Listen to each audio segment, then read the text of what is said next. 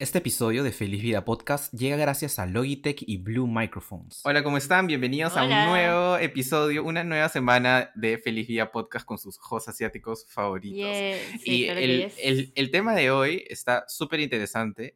Eh, me gusta bastante también a la invitada que hemos traído porque es una Instagramer, una blogger de, de comida y me encanta comer. Entonces, por ese lado... Pero no solamente de, claro, no solamente de comida, no solamente de comida, específicamente de postres, porque ah, le encantan los postres y creo que dijo desayunos y postres. Hablando de postres, tú, tú no comes muchos postres, Pía, para que Yo la- como la- demasiado, po- de- yo como demasiado Mentira, tú no eres de las personas que no, no les gusta comer. Me, me he equivocado ¿Qué? entonces. Eh, estás equivocado de persona, yo, yo no, no sé. Ah, o sea, tú eres el contrario. Tú 20 pre- Sí, entre dulce y salados prefieres, prefieres dulce. dulce. O sea, una empanada, un pay de limón, prefieres un pay de limón.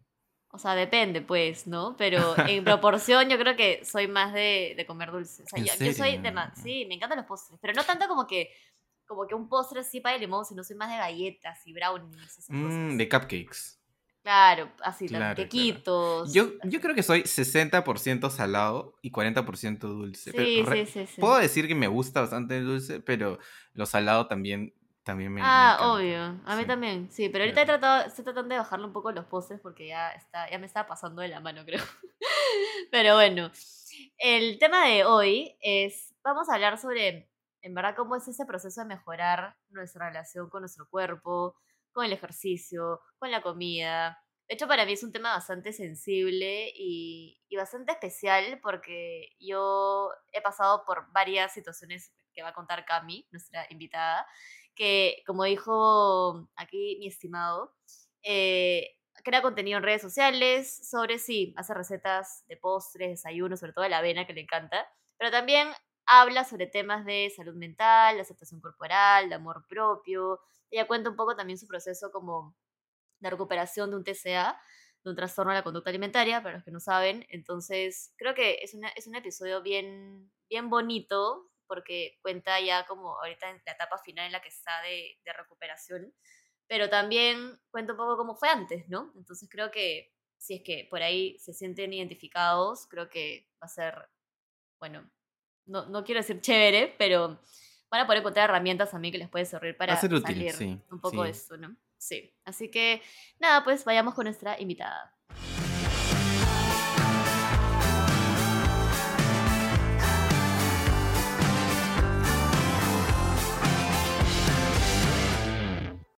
Hola Cami, ¿cómo estás? Bienvenida al podcast. ¿Cómo estás? Gracias por tomarte el tiempo de, de aceptar nuestra invitación. Eh, para que la gente te conozca un poquito más, cuenta, cuéntales quién eres, qué haces ahorita por la vida, cómo creas contenido. Hola Pia, hola chicos, gracias por invitarme, en verdad. Yo súper feliz de estar aquí. Em, bueno, voy a contar un poquito eh, lo que hago ahorita. Más que todo, yo tengo un blog eh, que se llama Un Dulce con Cami, donde comparto recetas y también un poco de estilo de, de mi estilo de vida y también hablo sobre el amor propio, ¿no? Y el autocuidado, que eso es lo que yo eh, suelo promover como una vida, más que todo, una alimentación balanceada, pero como que eh, sin restricciones, ¿no? Bueno, de hecho tu, tu username en Instagram, eh, bueno, y en redes en general es un dulce con Cami. Sí. Y eso te quería preguntar, ¿no? O sea, Cami, tú te enfocas eh, lo que haces en redes sociales principalmente en postres y en repostería o también eh, otros tipos de comidas y recetas. Más que todo, eh, diría que es desayunos y postres. Es más que todo eso, pero o sea, hago algún, he hecho alguna que otra receta salada. De hecho, no lo suelo hacer mucho porque como que no tengo tanto tiempo, pero eh, en las mañanas es donde tengo más tiempo, entonces suelo hacer las recetas de desayuno o postre también, que usualmente en, en los fines de semana puedo también darme tiempo para hacerlos, ¿no? Y- Claro, y una claro. pregunta, cuando tú planeas el contenido que vas a grabar, o sea, me imagino que lo que haces también te lo comes, ¿no? Sí. O sea, eso es bien, bien raro. Creo que es la primera vez que, que conversamos con alguien que hace, que hace recetas en, en- como contenido. Entonces siempre me ha parecido interesante porque yo imagino que en algún punto debes grabar varias recetas en un día. No sé cómo, cómo harás en tu agenda, pero tantos postres en tu casa imagino que se los regalarás a, a alguien más en algún momento, ¿no? O A tu te los comes tú sí. todo. No, o sea, no me los como todo, pero, eh, o sea, los que son desayunos sí me los como, o sea, porque es mi desayuno, tal Es cual, claro. Pero, Bien. por ejemplo, cuando hago postres, sí comparto, ¿no? Con mi familia, con mis abuelitos, eh, trato de invitarles, o a veces también les llevo a mis amigas, ¿no? Porque, o sea, también, como dices, me quedo con todo y se me puede malograr, ¿no? Entonces, sí, este, invito, también pruebo yo, llevo a mis amistades, a mi familia. Sí, más que todo eso. Y acá, acá Cami es una avena lover, porque bueno, ya nació hace tiempo, pero todas sus recetas, o sea, las- si les gusta la avena, tienen que seguir a Cami porque todas sus recetas creo que usa avena y se ven buenasas todas sus, todos sus videos y todo lo que hace. Hablando de avena, o sea, yo, yo no soy un experto tampoco en, en- en la comida, pero hace poco descubrí la leche de avena. eh, y me, me ha parecido un buen como sustituto a la leche Sí. normal que antes tomaba siempre. Y me gusta un poco más su sabor que la leche de almendras, que para algunas personas puede parecer un sabor muy fuerte. Entonces, la leche de, la leche de avena es Sí. una recomendación. Sí, La recomendación del día. En verdad es, es, es buenazo. Yo también la he probado, de hecho, y es súper fácil porque en verdad solo la remojas y al otro día la licúas. O sea, es es súper sencillo. Y te rinde bastante también. Claramente la avena también es un poco más económica, así que es súper rentable también. O sea, en- a comparación. Ah, Sí, es súper... pero... No, no sé, pero amigo, ¿tú la, tú la haces? No, tú la No, compras. no, no, yo la he comprado, o sea. En, en algunos cafés me la Sí, han, sí, sí. me la han Ay, porque- ofrecido, ¿no? Como, Claro, como claro. opción. Y, y- y también la he comprado en caja, ¿no? No la hago yo. He hecho alguna vez eh, leche de almendras. Claro. Y debo decir que el proceso de hacerlo no me pareció tan complicado, pero lo que sí es que, claro, como la haces tú, dura menos, ¿no? O sea, si la tienes que consumir en, esas, en esos días que lo haces. Tres días creo que te dura. Y, pero es entretenido el proceso de, de hacerlo. Lo que más me gustó de la leche de, de avena, en comparación de las otras, es que no le encontré un sabor Sí, como sí, muy como fuerte.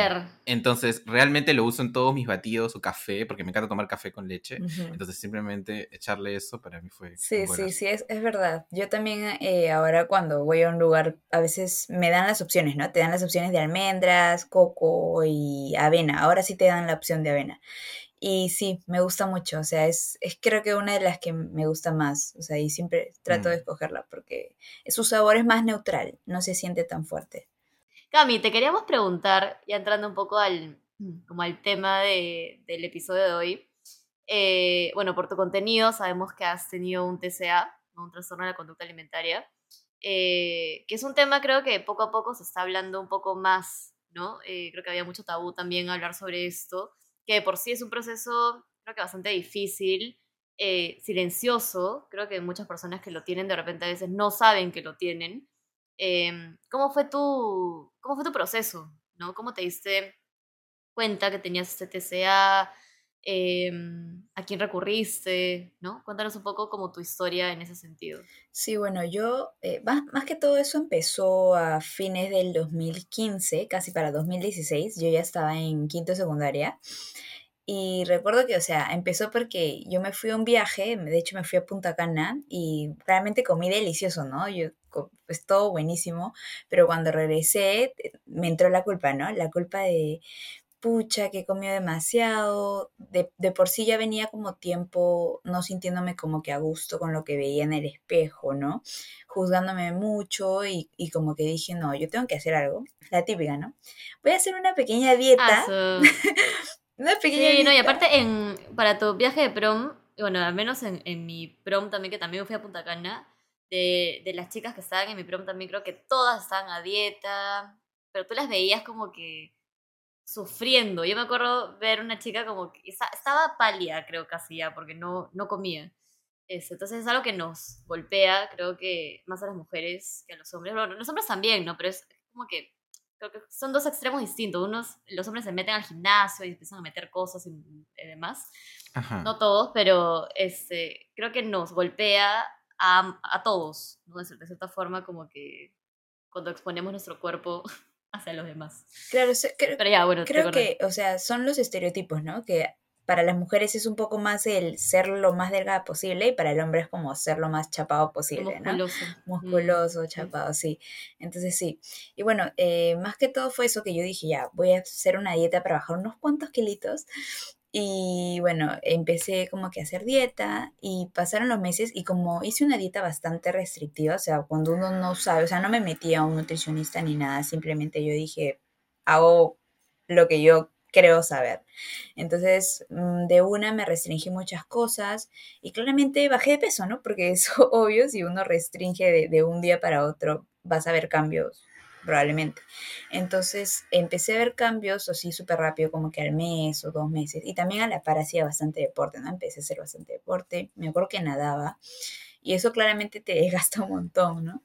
Pero yo comía súper, súper poco. Entonces, este, comenzó a pasar esto y cuando yo veía que, empezó a cambiar mi cuerpo, yo me emocioné, ¿no? Dije, ah, he hecho perfecto, hice lo mejor, o sea, no, todo bien. Y seguí, o sea, seguí, dije, ok, estoy yendo por buen camino.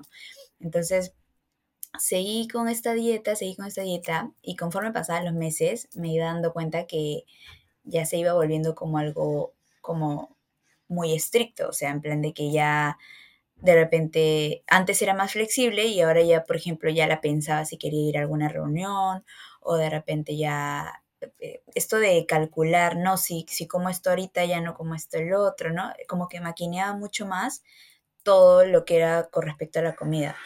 Y me empecé a dar cuenta de eso. O sea, yo no me empecé a dar cuenta, para ser honesta, ¿no? Yo seguía feliz con lo que estaba haciendo, según yo estaba súper bien. Pero sí se empezaron a dar cuenta mis familiares, ¿no? O sea, mi hermana, mis abuelos, como que les parecía raro que de pronto yo ya no quisiera comer mm, cada cierto tiempo o algunas cosas, ¿no? Entonces, este, recuerdo que fue mi hermana la que como que un día se molestó, o sea, literal se molestó conmigo y como que me dijo, escúchame, ¿qué estás haciendo? ¿No? Como que reacciona, te estás haciendo daño. Y yo recuerdo que para ese entonces, eh, como uno está como medio que cegado, o sea, yo la veía como una persona que estaba en mi contra, ¿no? Como que no, tú me tienes envidia porque mi dieta me salió perfecta y tú me tienes envidia, algo así. Y no me he dado cuenta claramente, pero al final de mis papás fueron los que sí pidieron ayuda y decidieron como que llevarme al psicólogo y al psiquiatra, ¿no? Mm. Entonces me llevaron y ahí fue que el psiquiatra me diagnosticó. Eh, claramente, como te digo, al inicio para mí fue como muy chocante, o sea, yo yo lo negaba por completo, o sea, yo decía, no hay forma, yo simplemente estoy como que cuidándome y nada más, ¿no? Y, y así, pero conforme entré como que a terapia ya, a llevar tratamiento, fue como que, como yo llevé terapias grupales y también individual, pero en, en las grupales como que uno empieza a escuchar los testimonios, ¿no? De las personas y todo esto, y al ellos contar toda su experiencia, o sea, yo me daba cuenta que muchas de sus actitudes, pensamientos, preocupaciones eran muy similares a las mías. Entonces yo dije, ok, creo que sí tengo un problema, ¿no? O sea, realmente me empecé a dar cuenta y dije, o sea, algo no está bien. Y también me da... Una pregunta, perdón, sorry, antes de que, de que sigas contando, porque dijiste el tema de la terapia, pero tú no, tú no mostraste ninguna resistencia, por ejemplo, al llevar la terapia. O sea, según tú, tú estás bien, pero ¿cómo fue ese proceso de decir, ok, ya, voy a ir? ¿no? Porque creo mm. que a veces es difícil dar ese paso. Bueno, como te digo, o sea, yo acepté porque, o sea, mis papás me dijeron que tenían que llevarme. O sea, yo no estaba de acuerdo. O sea, yo no estaba de acuerdo con ir, pero dije, ok, vamos a ver, ¿no? O sea, claramente, dentro, o sea, como te digo, yo, yo iba, pero dentro de mí era como un, yo no estoy mal, ¿no? Una cosa así. pero ya, eh, pero no es que me haya negado así completamente, de que no, no, pero simplemente fui, pero como que yo no estaba tan predispuesta como a poner de mi parte, digámoslo así. Entonces ya conforme, como te digo, pasaban los meses y ahí me daba cuenta de un poquito que, que sí habían cosas que no estaban bien, ¿no? Entonces, poquito a poquito yo creo que fue bien progresivo, que fui como que poniendo de mi parte poco a poco, ¿no? Igual estaba recibiendo mucho apoyo de mis padres, o sea, más que todo mi mamá, me acuerdo que me fui a vivir con ella, porque de hecho mis abuelitos siempre me han consentido mucho, entonces si yo me quedaba con ellos, yo iba a hacer lo que quería, ¿no? Entonces mi mamá sí me fui a vivir con ella como para, para que, como que haya un mayor control, ¿no? Y entonces estuve con ella y ya como que yo poquito a poquito también iba poniendo de mi parte. De hecho, fue bastante difícil. O sea, creo que eso es algo que a veces eh, mucha gente, más que todo familia, que les cuesta un poquito aceptar eh, el hecho de que un trastorno alimenticio es algo más de comer y ya, ¿no? O sea, va mucho más allá, realmente es, es, como una lucha interna, como yo he dicho antes, es como pelearte, o sea, yo literal lo digo como que es como tener dos vocecitas acá en tu cabeza Y las dos, es como el angelito bueno, el angelito malo, que este te dice, sí, tienes que comer, es lo mejor para ti, y este de acá te dice, no, es que eso no, no tienes que comer y más cosas, ¿no? Entonces, es bien complicado. Y de hecho, este, eh, mi mamá este, tenía mucha paciencia conmigo, pero sí, fue, fue poco a poco, ¿no? Fui como que avanzando un poquito, pero de ahí como que caí en, lo, en, la ortorexia, pues, ¿no? Porque, o sea, en, en mi afán de querer recuperarme, me empecé como a preocupar un poquito más por, por temas de salud, ¿no? Ya quiero recuperarme, pero quiero como que nutrirme, comer bien, alimentarme correctamente, me empecé a informar y todo esto, que todo bien, pero se, o sea, al final como que se, se seguía yendo por la rama de como lo es lo como que lo rígido, ¿no? De, de, no buscar un equilibrio, sino irte al extremo siempre. Entonces, de ahí de nuevo como que empecé a, a irme también, que si era saludable, tenía que ser 100% saludable, tenía que ser 100% sin azúcar, sin aceite, sin grasa, sin, sin lácteos, o sea, todo este tipo de cosas. Y ya me di cuenta también que me empezaba como a psicosear un poco con el tema, ¿no? El solo ir a restaurantes saludables em, y ese tipo de cosas. Entonces, también ahí yo como que hice un, otra vez, o sea, eso que, que es parte del proceso, creo yo, ¿no? Porque, o sea, al final no creo que haya como que recaído, sino en plan de que dentro de mi proceso fue como una parte también que me estaba llevando como a darme cuenta todavía que tenía que trabajar, ¿no? Que, tan, que todavía no estaba yendo de repente por el camino, el camino que tenía que ir, que era el equilibrio, ¿no? Nada de todo, nada, sino simplemente buscar un equilibrio, sino que... Entonces eso me hizo darme cuenta un poquito de eso. Pero nada, como que yo seguí, claramente eh, era bien complicado, obviamente, había muchas veces y como lo he dicho en redes, eh, a veces uno quiere como que rendirse, ¿no? Ya es como, wow, no, esto es imposible, en verdad, no sé si pueda salir de esto, pero trataba de motivarme, ¿no? Trataba de motivarme y de hecho algo que me ayudó muchísimo también fue el hecho de empezar a hacerlo por mí, ¿no? Que era una de las cosas, o sea, fue ya una, una de las últimas cosas que, que me ayudó muchísimo como a ya ponerle poner más de mi parte, ¿no? O sea, porque siempre yo decía como que, ok, lo voy a hacer por mi familia, lo voy a hacer por, por Diosito, por, o por quien sea, ¿no? Pero al final eh, pasaba algo y, y, yo podía como muy fácil dejar, ¿no? O sea, como no comprometerme de verdad.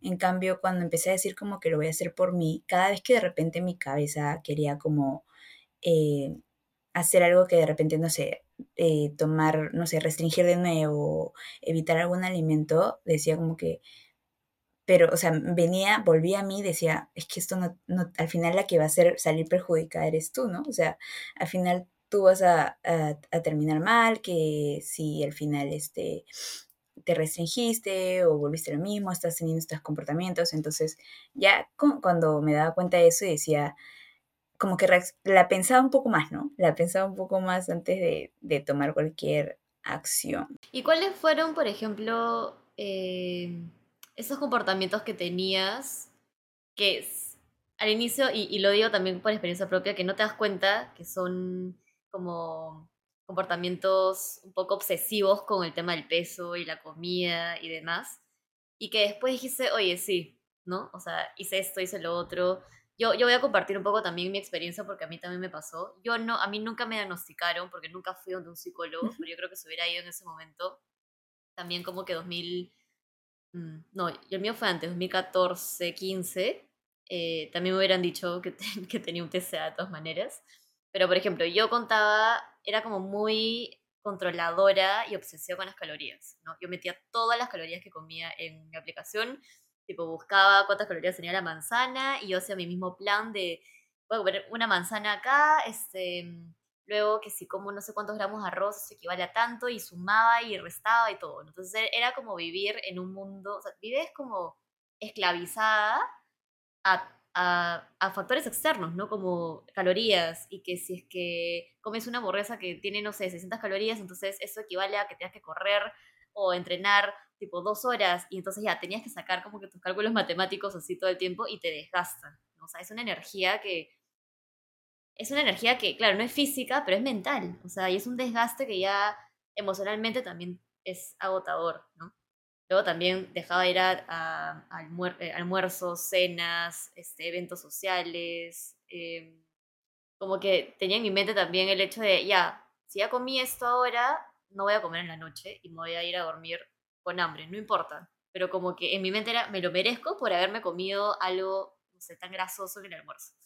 Entonces, era, era, o sea, era tanto como poca compasión que tenía conmigo misma que yo me daba latigazos, ¿no? O sea, y sufría y la pasaba mal y al final era un ciclo, un ciclo vicioso donde también terminaba, creo que nunca tuve atracones, porque después cuando fui a una psicóloga me dijo que no era, eso no era atracón, eh, pero sí como que tenía esas ganas de tragarme todo lo que veía a, mi, en mi camino, este, porque ese era mi día libre, ¿no? Entonces ya pues me desbandaba con todo y al día siguiente empezaba de nuevo como que clean, ¿no? Mi, mi, mi alimentación clean. Este, entonces, no sé si a lo que yo he dicho también como que tú tienes algo que, sumar para que las personas también que nos escuchan, puede ser que lo estén teniendo y no se dan cuenta o no lo saben o no los están, como que no están haciendo caso a esas, señales. Sí, bueno, por ejemplo, yo alguna de las, de las, de los comportamientos que tenía era como, por ejemplo, eh, como tú dices, ¿no? Eh, si comía, por ejemplo, un postre a las 6 de la tarde, ya decía, ya esto es equivalente a mi cena, ¿no? Ya no voy a cenar otra cosa. O si de repente las reuniones de, con amigos, ¿no? Si eran cenas, en, eh, trataba de evitarlas, cancelaba, en verdad. fue un tiempo que incluso dejaba de salir, o sea, literal me alejé, creo que mis amigos, no salía a ningún lado porque no quería comer lo, lo que ellos comían. Entonces, eso también, yo no contaba calorías, pero sí me sabía todas. O sea, a mí sí me daba flojera contar las calorías, soy honesta, pero, pero sí me sabía todas. O sea, yo era como una cosa como de que, ok, yo veía que un plato tenía como que una cantidad que yo decía, no, ya esto ya es mucho y no, no lo comía, ¿no? O si lo comía, comía pucha, sí, ¿no? Un, un gramo de... Y era como muy, ni siquiera como que informada bien, ¿no? Porque, o sea, estoy segura, yo lo buscaba en Google, estoy segura que en Google te va a salir cualquier cosa si tú buscas un plato. O sea, yo, literal, yo buscaba arroz con pollo con su papa la huancaína, una cosa así, y me va a botar cualquier cosa, claramente, ¿no? Y yo me creía eso y decía, no, no hay forma, no puedo comer esto, ¿no? Entonces, era algo así, no, era tanto de contar, pero sí, sí era un poquito de ese, por ese lado. Después, eh, habían ocasiones que también escondía la comida. O sea, cuando a veces, ¿no? En mi cabeza me parecía que era mucho lo que me había, lo que me había servido, terminaba escondiendo la comida. Em, después, eh, como te digo, comía como que cositas muy contaditas, o sea, tipo cuando comía, me acuerdo, desayunaba galletas y comía cuatro galletitas, o sea, ni siquiera me acababa la galleta, o sea, comía cuatro galletitas, era súper así como contadito, la típica de solo comer la clara del huevo. Eh, ah, eso también la he hecho. La típica, no jugos, no yemas. No jugos, no yemas, no, no pan, no, no, plátano completo, no mezclar papa con arroz, la típica, ¿no? No mezclar papa con arroz. Eh, de ahí este, también todo al vapor, todo sancochado, eh, nada de pan, galleta comía en vez de pan. este, era así como te digo, súper como... Mm, eso de que no te informas, pero tú eh, haces lo que tú crees que es, ¿no? Conveniente, ¿no? O sea, según yo, comer galleta en vez de pan era mucho mejor para mí. Entonces, este, em, eso comía como que muy poquito. Eh, después, más que todo eso, ¿no? Y bueno, el deporte como que me exigía bastante realmente lo hacía con la intención de bajar de peso, ¿no? Más que todo era mi intención. Y recuerdo que incluso yo llegué como que a dar, a agarrarle como cólera a correr, o mi cólera como odio a correr, cuando ahora lo amo, en verdad, me encanta. eh, le agarré cólera porque como el objetivo con el que lo hacía era netamente, o sea, mi cabeza yo mientras corría era netamente bajar de peso, fue como, eh, lo, se volvió como algo que, que, que, no toleraba, o sea, yo después de eso como que dije, no me gusta correr, o sea, detesto correr por el feeling que me hace sentir, pero o sea, no era el feeling que me hacía sentir correr, sino el feeling que yo sentía eh, pensando lo que pensaba cuando corría, ¿no? Es, esto de querer bajar de peso y simplemente por eso. Entonces, eh, pero sí, e, era más que todo eso.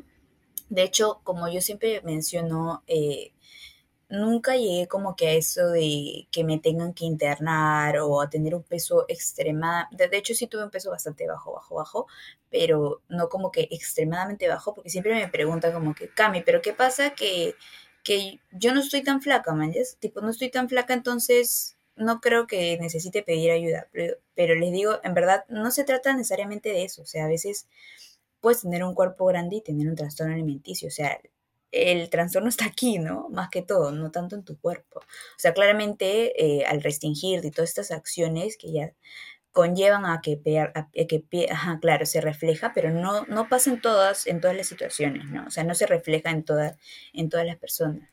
Eh, eso es súper importante, creo, tener en cuenta ¿Cuáles creen ustedes que son los límites? Porque creo que ustedes mencionan varias, eh, no sé, comportamientos o actitudes que sí, como, como los cuentan, sí son extremos, ¿no? Y que, y que sí, sí puedes identificar que te pueden hacer daño a la salud. Pero ¿cuál es el límite entre preocuparte por comer saludable y llegar a tener ya un trastorno alimenticio, ¿no? eh, es normal querer comer saludable. O sea, yo también me, me preocupo por comer saludable, pero ¿cuál sería ya el límite en el que esa preocupación intensa o, o muy extrema ya, ya te perjudica. empieza a hacer daño a tu salud, sí.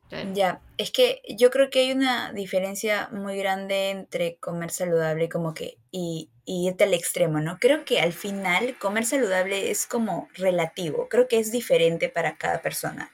O sea, para mí, por ejemplo, com comer saludable puede ser eh, desayunarme un croissant porque se me provocó y porque me hace feliz y me recuerda, no sé, a cuando mi abuelita me hacía croissants de chiquita, ¿no? Y, pero creo que depende mucho de realmente con cómo tú te sientes con tu alimentación. O sea, por ejemplo, yo puedo comer lo más saludable posible, súper como que sano todo, como que verduras, frutas y todo, pero si yo realmente o sea, hay momentos en los que estoy privándome cosas, ¿no? Que realmente quiero, como no sé, se me antojó una torta y, y ya empiezo como a que a simplemente restringirlo. Creo que ahí ya deja de ser tan saludable, ¿no? Porque no, no te estás escuchando realmente. O sea, al final creo que eh, comerte un postre o comerte, eh, no sé, algo, algo frito, un helado, unas papas, una hamburguesa, al final eh, no tienen un impacto negativo en ti porque de alguna forma forman parte de tu alimentación de manera equilibrada, ¿no? O sea, al final creo que es un balance, o sea, ni, ni comer tan perfecto creo que te va a hacer 100% bien y tampoco como que lo otro, ¿no? Creo que es importante ser, ser bastante conscientes de qué es lo que a nosotros nos gusta y nos hace bien, porque, o sea, también he escuchado mucho esto de Cami, mira, he escuchado que la avena es buenísima, tiene full propiedades, es top, eh, la gente la consume, muy buena, pero a mí me hincha, me cae mal. ¿Qué hago? Porque la avena es buenaza y yo quiero tener los nutrientes, pero escúchame, si te cae mal la avena a ti, porque bueno, cada persona es diferente. O sea, simplemente a ti no te hace bien y probablemente para ti no sea tan saludable, ¿no? Entonces, creo que eso es importante siempre como conocerse. O sea, no todo lo que a todo el mundo le hace bien necesariamente nos va a hacer bien a nosotros. Y lo ideal es ir como probando, tanteando y conociendo qué, qué me hace bien, qué le hace bien a mi cuerpo y con lo que me siento tranquila y, y, feliz, ¿no? Porque eso se trata, tampoco se trata como que de, que tu alimentación sea un dolor de cabeza, o sea, ¿no? la, la, la, ideal es que, que, sea variada, que te caiga bien y que te guste, ¿no? Eso creo que es lo más importante. Sí. Yo creo que hay una línea bien delgadita entre, entre como preocuparte por tu salud y comer balanceado y demás, e irte al otro extremo, ¿no? O sea, creo que es bien fácil, es, es como, es un pasito nomás que estás, estás ahí si es que no eres realmente consciente, como tú dices, de, del impacto que tienen los alimentos en ti, de si te gusta lo que estás haciendo, si te sientes bien, si te funciona, ¿no? Pero hablando del límite, o sea, ¿cuál es, el, ¿cuál es ese límite para mí? Que ahora no doy cuenta por todo lo que ya he pasado. Es cuando, cuando ya empieza a afectar aspectos de tu vida en donde ya sientes que tu libertad está siendo como, este, ¿cómo se dice? En juego. Sí, Mm. cuando tu libertad de tomar decisiones en cuanto a tu vida está, está en juego. Eh, por ejemplo, cuando ya sientes que no puedes decidir, por, o sea, no puedes elegir entre, ah, ya, hoy día se me va a comer tipo un plato de pasta porque me provoca, sino porque no puedo, porque tiene tantas calorías y porque voy a engordar y porque voy a subir de peso y porque si no mañana tengo que correr 10 kilómetros para quemar ese plato que he comido, ¿no? Cuando ya sientes que no puedes tomar decisiones con total libertad, porque en verdad lo que todos merecemos es vivir libres, o sea, en todo sentido, pero hablando específicamente de la comida y el ejercicio y tu cuerpo, o sea, si sientes que no puedes decidir porque hay algo que te dice que, que no, porque por las calorías y, y demás, ahí es cuando dices, "Mm, ya, hay algo que está como fallando de repente, ¿no? O cuando también quieres ir a una reunión con tus amigos y pasarla bien y de repente ese día comer pizza, porque deciden pedir, con- pedir pizza, y tú dices no, porque este, no puedo controlar la cantidad que voy a comer y la, que la grasa y que no sé qué, es como, mm, ya, también. Eso para mí son como que los, los red flags, ¿no? Cuando ya sientes que eso, eso para mí es un límite, digamos, para decir, esto es saludable, realmente saludable para mí, para mi salud, y ya se está convirtiendo en algo Una obsesión. ya obsesivo, ¿no? Claro.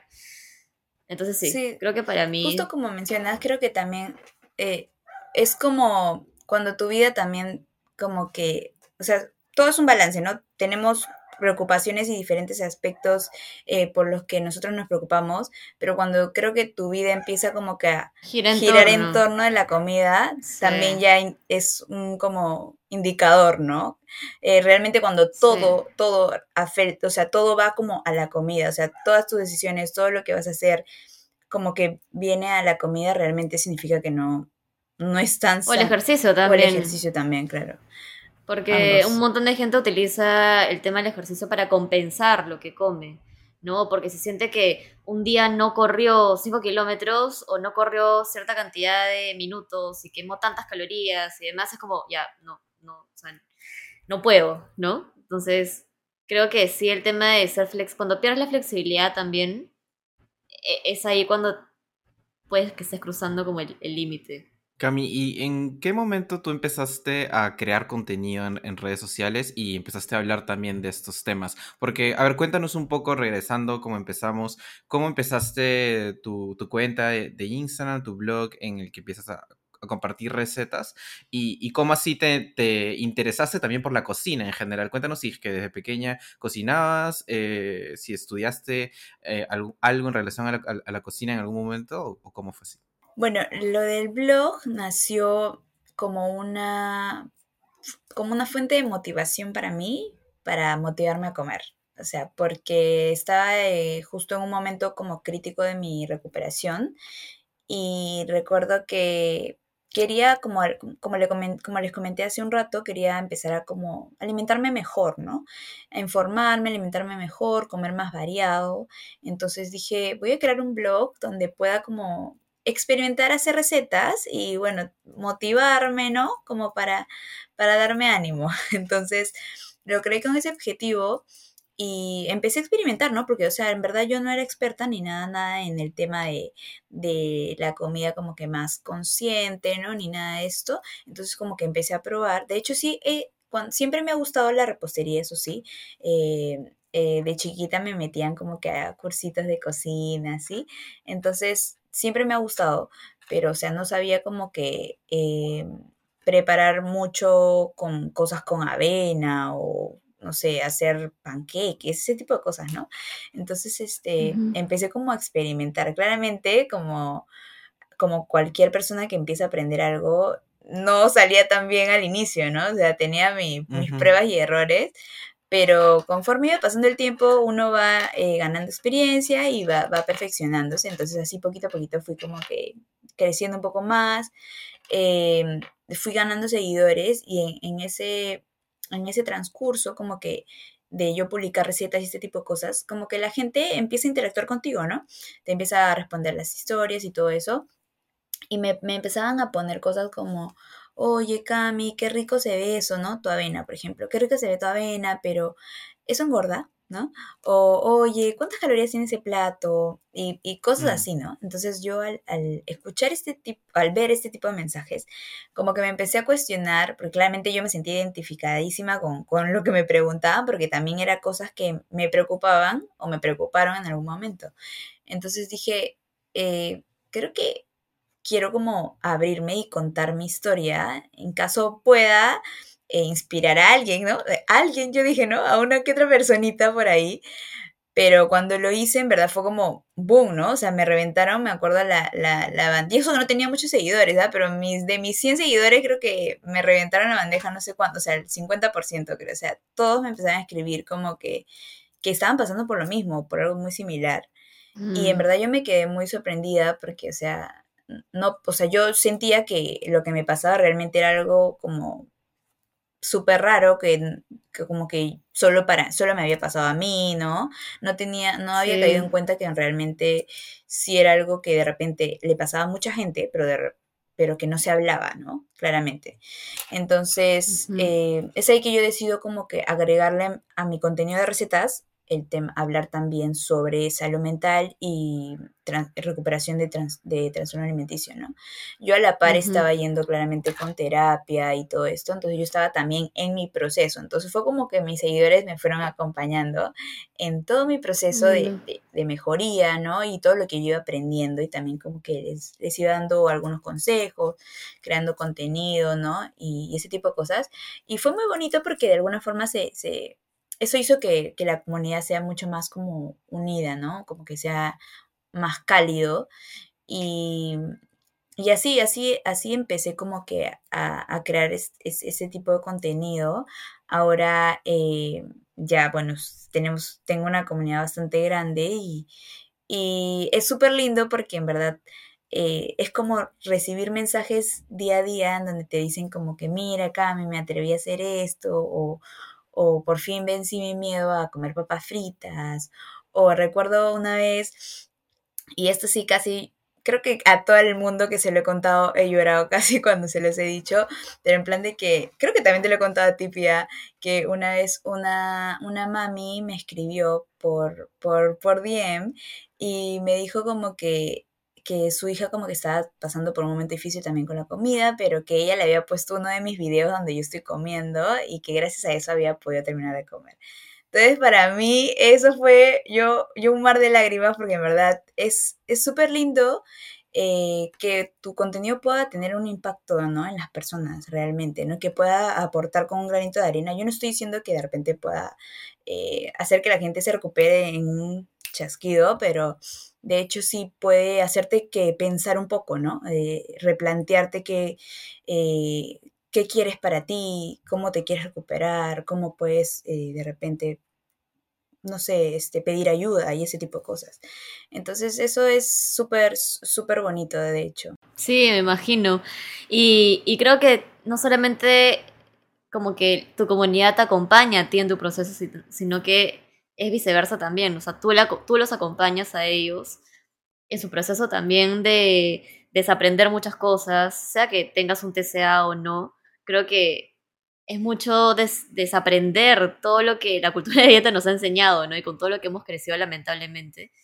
Antes de, antes de yo eh, preguntarte un poco sobre tu proceso de recuperación, eh, quería este, preguntarte a ti, Daniel, si es que tú, o sea, porque, a ver, vamos a hacer una, una distinción pequeña entre hombres y mujeres, ¿no? Ya hemos hablado al inicio que de repente los hombres van por más un lado de, ya, quiero verme más, más chapado, más musculoso, y se meten al gimnasio y toman cosas y no sé qué. Pero creo que también es un tema que nos impacta a todos, ¿no? O sea, hay muchas personas que también tienen de repente este, sobrepeso o, es, son cuerpos grandes, hombres, ¿no? Y también están con todo el tema de eh, querer bajar de peso y también tienen estas conductas de contar calorías y aislarse.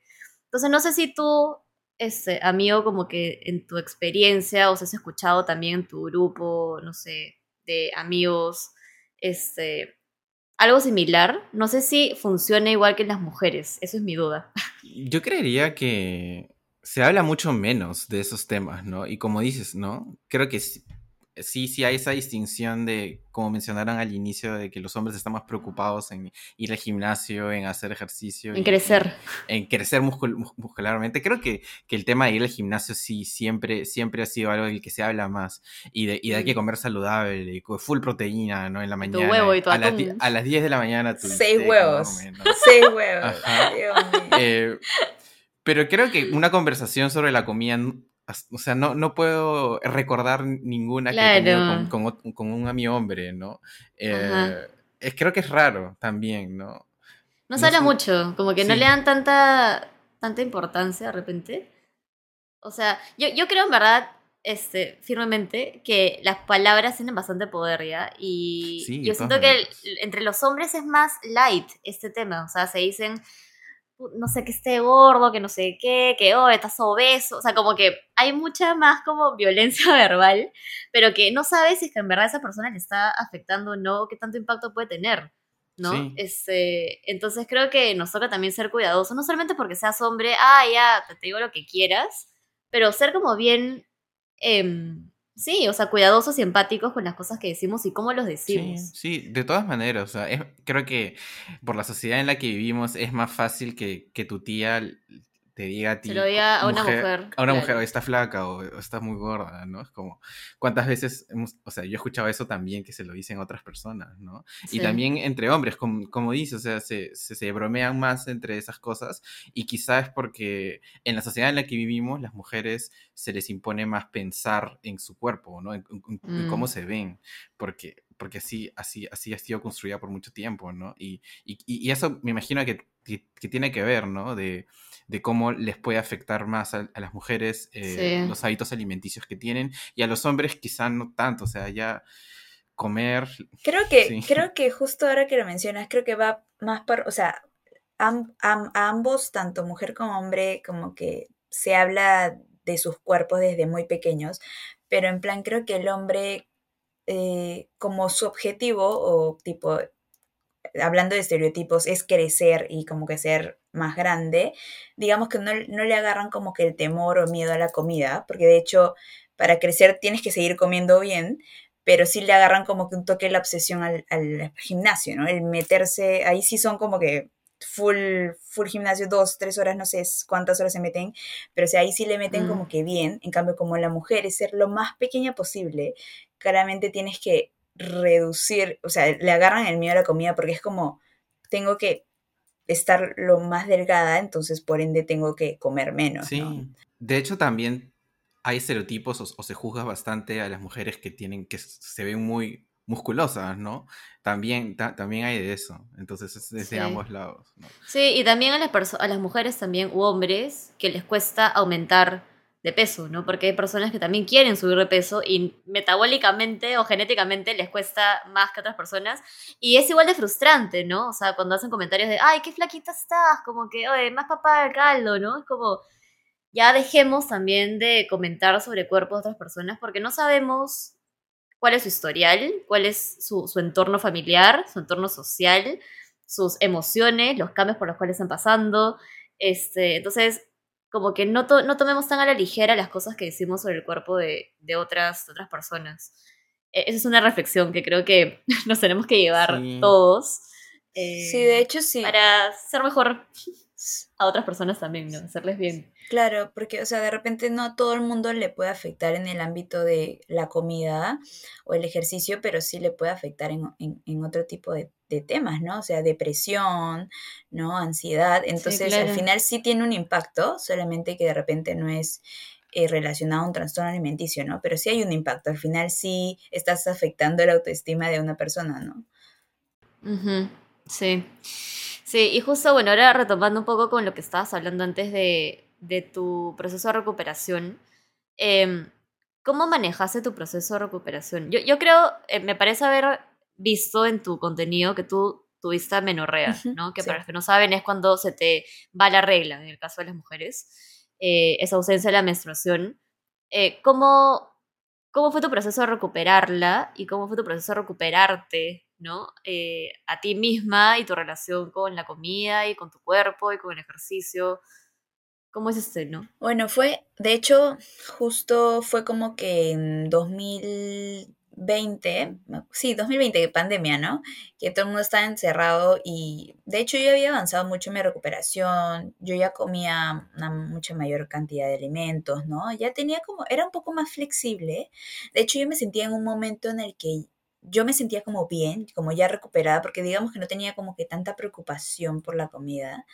Eh, pero sí tenía ciertas cositas, ¿no? Que, o sea, ya era como que me había quedado como que en mi zona de confort, ¿no? Donde me sentía cómoda, eh, donde mi cuerpo estaba bien y lo podía controlar y se veía bien para mí, entonces yo estaba como que bien, eh, comía variado, pero, o sea, todavía restringía, pero ya no era algo evidente, ¿no? Era algo ya que de repente podía pasar desapercibido por las personas. Claramente no por mí, porque uno se conoce, uno sabe, o sea, pero las demás personas ya no se daban cuenta, pues, ¿no? Pero entonces era, era algo así, me acuerdo que en pandemia volví a hacer deporte eh, y, y, como que otra vez sentía que, que, quería como obsesionarme otra vez, ¿no? El plan de, de que si dejas, de, dejas un día de hacer deporte ya te estás preocupando un poco, eh, a la par no me mm. venía el periodo, que justo como mencionabas, y yo ya tenía como cuatro años sin el periodo. Entonces, eso era una preocupación constante que yo tenía. De hecho, era una de las cosas que me replanteaba el hecho de si yo realmente estaba recuperada, porque yo decía, o sea, yo ya me siento bien.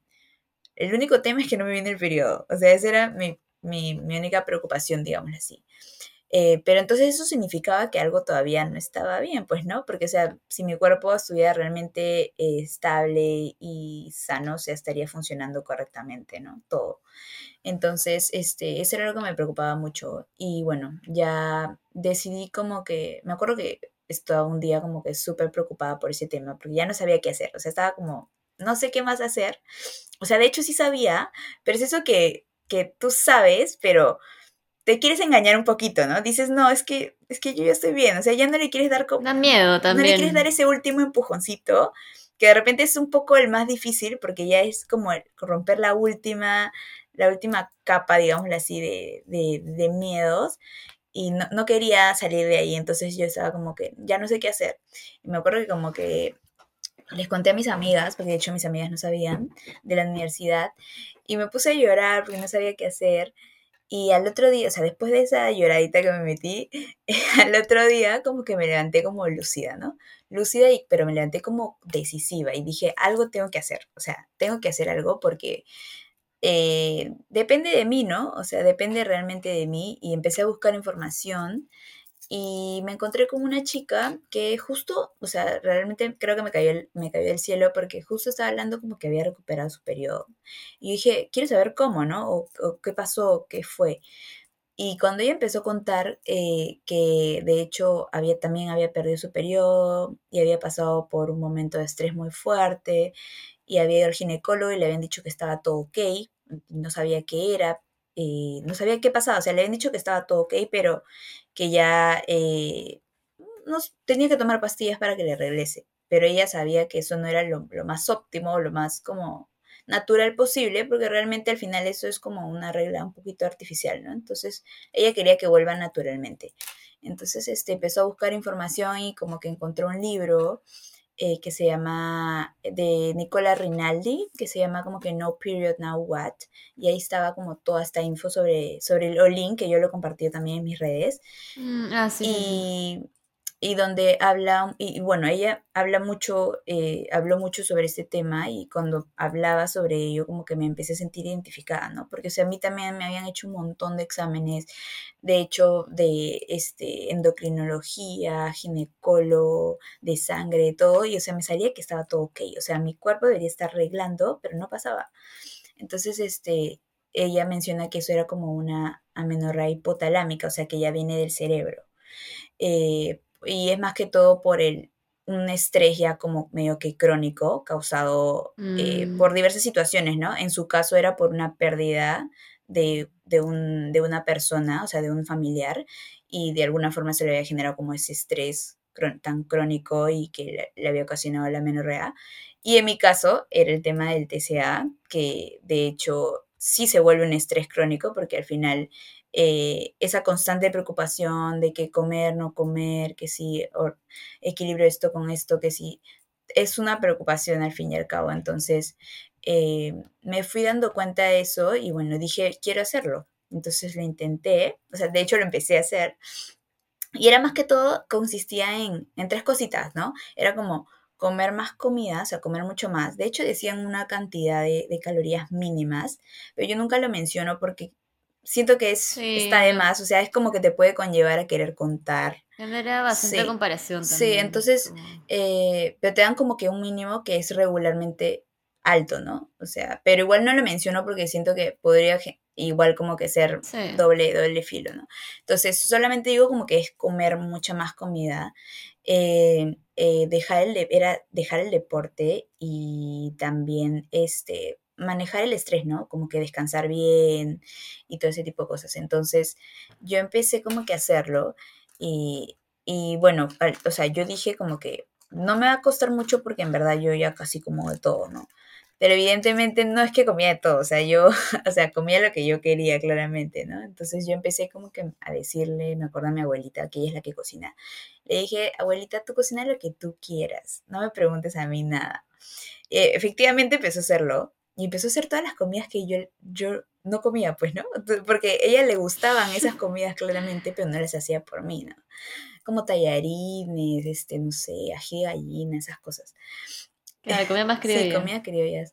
Entonces, tipo, empezó a hacerlas y yo decía como que me entraba el miedo, o sea, realmente me entraba el miedo cuando lo mm. servían y ahí me empecé a dar cuenta poquito a poquito, pero bueno, eh, como em, empecé a comerlos y, y, conforme iba como que haciendo poco a poco, yo me daba cuenta que tenía, tenía, tenía ciertas cositas que me preocupaban, o sea, porque cuando dije voy a dejar el deporte, también ahí como que fue automático que yo misma me di cuenta que el primer pensamiento que vino a mi cabeza fue como, pero entonces, ¿cómo vas a comer más? O sea, como que no tiene mm. sentido que comas más si, vas a, si no vas a hacer deporte, o sea, como que vas a ganar peso, ¿no? O sea, eso fue como mi primer pensamiento.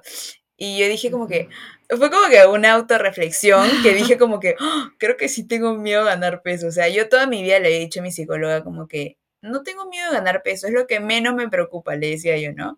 Pero evidentemente sí estaba ese miedo, o sea, realmente sí estaba. Y bueno, e, es parte de, vivir en una sociedad gordofóbica, como tú mencionaste. De hecho, eh, después lo relacioné mucho con el, tema de, más que todo, no miedo a ganar peso, sino miedo a ser rechazada, ¿no? Miedo a no ser válida. Lo que está detrás. miedo a realmente que, que, la gente no te escuche, que no te vean, que no te tomen en cuenta. Entonces, todos esos, esos eran los verdaderos miedos detrás, ¿no? Entonces empecé a hacerlo y conforme pasaban los días, tipo, me fui dando cuenta que realmente tenía mucha, o sea, me empezó a dar como mucha hambre mental, que tenía como guardada, tenía guardada mucha hambre, y se me empezaban a antojar cosas que yo me había privado por mucho tiempo, ¿no? Entonces, este, al inicio eh, se me antojaba mucho como que, me acuerdo que le decía a mi abuelo, tráeme caramanducas, tráeme este, chifles, o sea, porque eso no me lo permitía, o sea, sí me lo permitía, pero así como tú dices, en, mis días libres. Libres. sí, entonces, este, al final era restricción, pues, ¿no? Entonces, este, empecé a comer estos alimentos, también comía mi avena, claramente, o sea, no es que dejé de comer avena ni nada, sino que empecé como a incluir más alimentos, ¿no? Eh, en mi día a día que se me antojaran. Entonces, este, empecé a comer como que más. Y recuerdo que eh, porque de hecho me costó la primera semana. La primera semana yo quise hacer este, el Olim, pero comiendo lo más sano posible. O sea, comer un montón, pero comiendo 100% sano. Como sea, quería controlar un poquito la situación, pero me di cuenta que de alguna forma la comida como que integral eh, es, es más pesada, o sea, te sacia más rápido. Entonces me daba cuenta que me terminaba muy llena, o sea, realmente como que demasiado llena y dije, no, es que así no lo voy a lograr. O sea, realmente no va a funcionar así. Y dije como que ya, o sea, voy, me voy a como relajar por completo. O sea, realmente dije, voy a, voy a hacer, soltar, ajá, voy a soltar por completo. O sea, ya dije, ya, ya estoy cansada, ya, como que ya, hasta aquí nomás, o sea, voy a como que soltar. Y, y te juro, Pia, este, Daniel, que fue como si me hubiera quitado una mochila con 10 rocas. O sea, fue increíble, o sea, fue de un momento a otro que yo, que yo dije, hasta acá, o sea, ya realmente voy a comer lo que yo quiera, o sea, lo que me provoque sin privarme y fue como liberador, o sea, realmente había como una carga, ¿no? Como una preocupación constante y el soltar eso fue completamente liberador. Y ya como te digo, hoy fue, fue, fui empezando a comer como que más, o sea, comía más cantidad y lo seguía haciendo como que por un mes, no, como por dos meses ya, porque me acuerdo que el mes y medio me, me regresó el periodo, o sea, fue muy rápido, o sea, súper rápido. O sea, yo imaginaba que a mí me iba a volver en un año, ¿no? Porque, o sea, aparte de eso, yo cuando busqué la info y veía testimonios, habían chicas que decían, a mí se me fue dos años y me vino después de 11 meses. Yo decía, ah, ya, bueno, a mí me vendrá en dos años, bueno, o sea, relativo con, con, la cantidad de ausencia que yo tenía, dije por ahí, o sea, no, no voy a ser tan exigente porque en verdad sí son bastantes años, pero me quedé impresionada de que me, o sea, solté tanto, realmente solté por completo, que, vi, que me vino un mes y medio, o sea, era como la, lo que faltaba, ¿no? Lo que faltaba como que soltar ese, eso, eso último que todavía estaba cargando. Y regresó, me acuerdo, eh, lo que decía como que este libro era que tenías que mantener ese, ese tipo de ritmo por tres ciclos regulares como para que ya no se te vaya a ir de nuevo el periodo.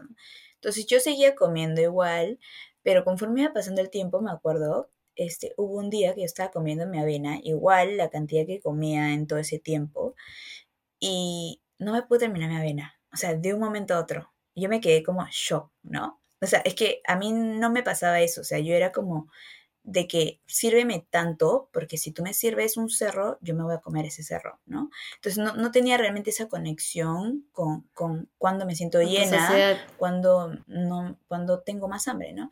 Eh, entonces sentir eso encima en un alimento que sí era permitido para mí, como la avena, me, dejó bien impresionada, ¿no? Porque, o sea, que pase ya con una torta, yo digo, ya, dudoso, porque, bueno, uno puede decir como que, ay, ya me llené, ¿no? Sí, uno puede decir como que, ay, ya me llené la torta, ¿no? Pero decirlo de, de un alimento que realmente sí como que sueles comer en tu día a día, me, me sorprendió mucho.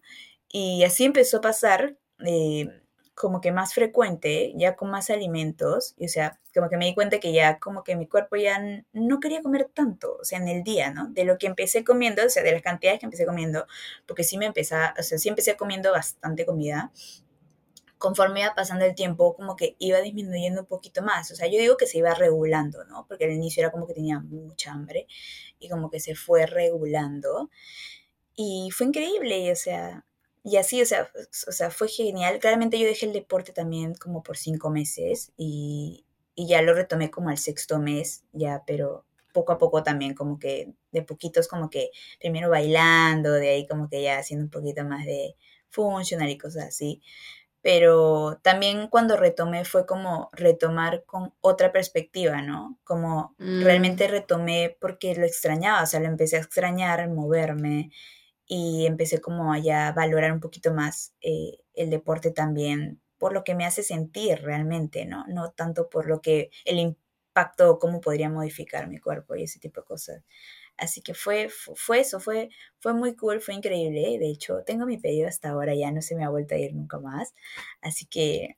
¡Ay, qué bien! sí, es, es genial y, y, bueno, eso es lo que yo por eso también este, comparto un poquito. Por eso, o sea, yo les, o sea, de hecho yo siento que el all-in, o sea, ya, ya que ha pasado el tiempo, es básicamente, o sea, creo que tiene un nombre, o sea, le han puesto un nombre, pero realmente es básicamente soltar el control, ¿no? Que es básicamente lo que no nos atrevemos a hacer, pero es básicamente eso lo que, lo que más cuesta, pero es en sí soltar el control por completo con las cosas que básicamente uno se suele como amarrar, que es la comida y el deporte, ¿no? Que de querer controlarlo al máximo. Entonces, como que relajarte un poquito de ambos y como que empezar a confiar un poquito más en tu cuerpo, de alguna forma ya te hace como, como que soltar y estar más tranquilo. Bueno, y te felicito por, por todo el proceso, porque mm sé, o sea, y de primera mano, porque también lo he pasado, eh, no, no he llegado como a ese, a ese punto, digamos, como tuve de perder mi periodo, pero sí sé que es un proceso duro, eh, fuerte, a veces que muy solitario, porque no sabes cómo lo pueden tomar otras personas, si con quién lo hablas, con quién no, si es que te van a entender o no. Este, entonces, sí es algo de lo cual creo que debes sentirte orgullosa. Eh, es algo, es como un logro, ¿no? O sea, creo que de haber pasado por algo tan, tan fuerte, tan estricto, tan uno en, el que uno se, se, da de latigazos y se castiga y se priva de tantas cosas, que creo que ya estar en el punto en donde estás tú, creo que es, es como aplaudible, ¿no? Así que está súper está súper bien. Y creo que tu historia también va a ayudar a muchas personas que de repente están pasando por lo mismo o están en, un, en una etapa como previa a la que estás tú ahorita y la que has pasado y la que yo también he pasado y de hecho yo también comparto eso en, en redes y que, y que les puede servir para uno como darse cuenta de lo que está pasando, ¿no? Eh, aceptar de repente algunas cosas, pedir ayuda, ¿no? Que no está mal pedir ayuda, no es, no es sinónimo de, de debilidad, creo que al contrario, es hacerte cargo de, de las cosas que, que sientes, que te pasan, que quieres mejorar y apoyarte de las personas que, que te quieren, ¿no? Y que quieres tú también para poder salir de ese hoyo. Yo, yo le digo como que el hoyo o mi, o mi época oscura porque realmente uno no se da cuenta de las cosas que hace. Y como dijiste tú al inicio, creo que te tomas muy, muy personal y muy a pecho todo, como que todos están en tu contra y nadie te entiende. Entonces tú sigues con necia con, con lo que estás haciendo, ¿no? Entonces, ser un poquito también más abiertos, creo, a, a, escuchar también comentarios de, o sea, comentarios, digamos, bien asertivos, ¿no? Y empáticos de otras personas, que se dan cuenta que de repente hay algo que, que tienes que mejorar de repente para que tú también estés bien, ¿no? O sea, de salud. Bueno, Cami, hemos llegado ya al final del, de la conversa, que, que, para mí ha sido muy, muy especial, como que ha sido, me, me ha chocado porque son cosas que yo también he, vivido. Eh, pero tenemos un challenge, ¿ya? Es un, se llama el Feliz Día Challenge.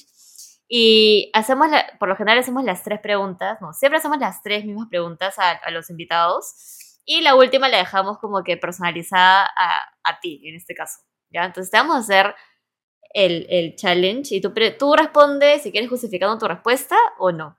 ¿ya? Responde como tú quieres. Entonces, la primera pregunta es, ¿cuál es un hábito que te ha cambiado la vida? Hacer deporte en la mañana.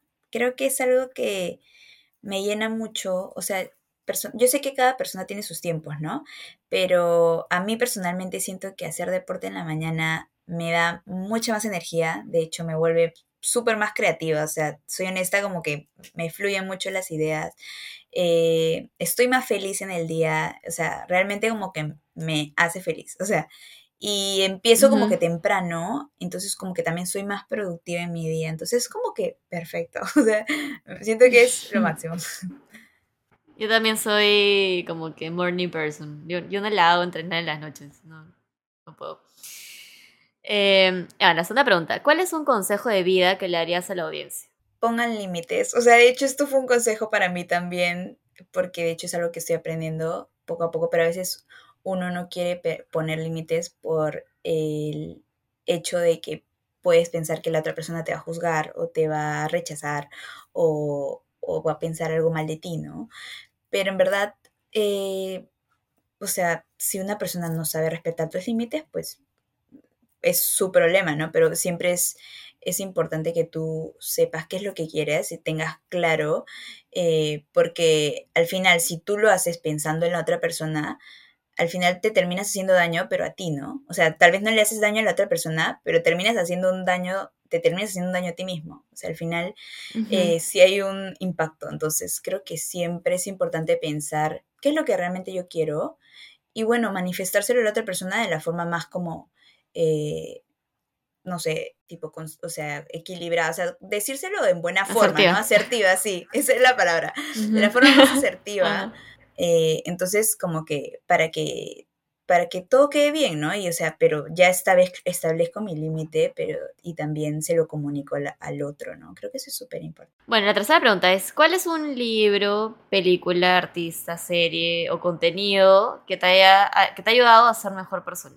Un libro, El poder de la hora, me pareció un libro increíble. De hecho, te cuestiona mucho, te, te, te demuestra un poquito la importancia de ser presente, ¿no? Creo que siempre estamos como o en, pensando mm. en, en, lo que pasó en el pasado o qué voy a lo hacer o en lo que viene y nos perdemos de el ahora que es el momento el único momento en el que estamos en este momento no o sea lo que debemos de aprovechar mm. al máximo Es un libro increíble, Sí. o sea, realmente recomiendo full. Ya, y la última pregunta es, eh, si pudieras, la, la pregunta random, que no es tan random, en verdad, pero bueno.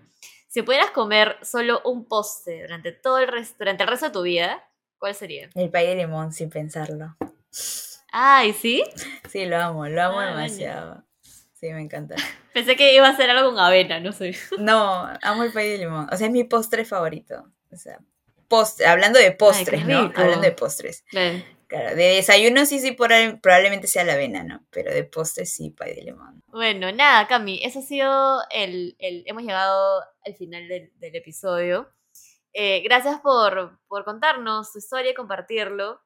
Eh, Da- Daniel te toca hacer el cherry como siempre porque yo, yo no, yo no hago el ¿Cómo te pueden seguir en, en todas tus redes sociales, Cami? Cuéntanos. Eh, bueno, me pueden seguir en Instagram y en TikTok como un- como un dulce con Cami, así, tal cual. Así me encuentran.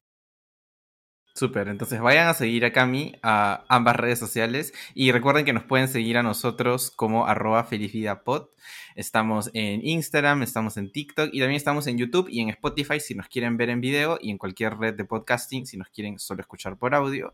Y también pueden seguir a Pia como arroba Pia Fitness y a mí como arroba soy Daniel Chung y nos vemos en el próximo episodio. Chao. Chao.